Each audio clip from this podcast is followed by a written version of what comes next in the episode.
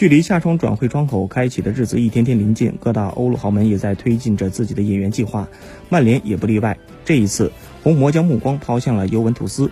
据报道，曼联对尤文图斯边锋道格拉斯科斯塔以及后卫德米拉尔十分感兴趣，红魔甚至已经派人对他们进行了考察。二十九岁的道格拉斯科斯塔和二十二岁的德米拉尔本赛季都饱受伤病的困扰，其中道格拉斯科斯塔本赛季共计出场十八次，其中八次首发。打进两球，助攻四次，而德米拉尔只踢了七场比赛，打进一球，助攻一次。看起来他们两人并没有充分得到萨里的赏识。